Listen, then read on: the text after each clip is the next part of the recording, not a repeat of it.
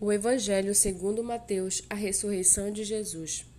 Passado o sábado, no começo do primeiro dia da semana, Maria Madalena e a outra Maria foram ver o túmulo, e eis que houve um grande terremoto, porque um anjo do Senhor desceu do céu e, aproximando-se, removeu a pedra e sentou-se sobre ela. O aspecto dele era como um relâmpago, e a sua roupa era branca como a neve. E os guardas, com medo do anjo, tremeram e ficaram como se estivessem mortos. Mas o anjo, dirigindo-se às mulheres, disse: Não tenham medo. Sei que vocês procuram Jesus que foi crucificado.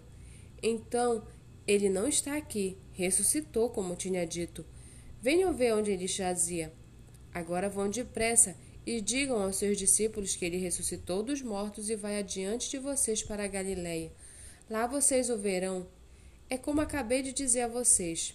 E retirando-se, elas apressadamente do sepulcro, tomadas de grande medo e grande alegria, correram para anunciar isso aos discípulos.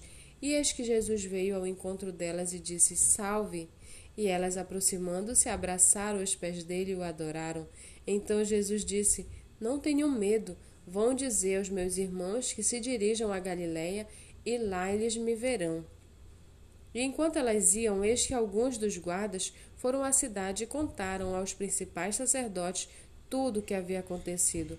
Reunindo-se eles em conselho com os anciãos, deram grande soma de dinheiro aos soldados, recomendando-lhes: Digam isto. Os discípulos dele vieram e de noite, enquanto estávamos dormindo, roubaram o corpo. E se isto chegar ao conhecimento do governador, nós o convenceremos e faremos com que vocês não tenham maiores preocupações. Os soldados receberam o dinheiro e fizeram como tinham sido instruídos.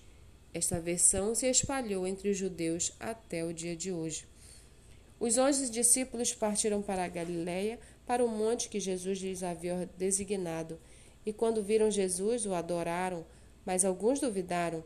Jesus, aproximando-se, falou-lhes, dizendo: Toda autoridade me foi dada no céu e na terra. Portanto, vão e façam discípulos de todas as nações, batizando-os em nome do Pai, do Filho e do Espírito Santo, ensinando-os a guardar todas essas coisas que tenho ordenado a vocês. E eis que estou convosco todos os dias até o fim dos tempos.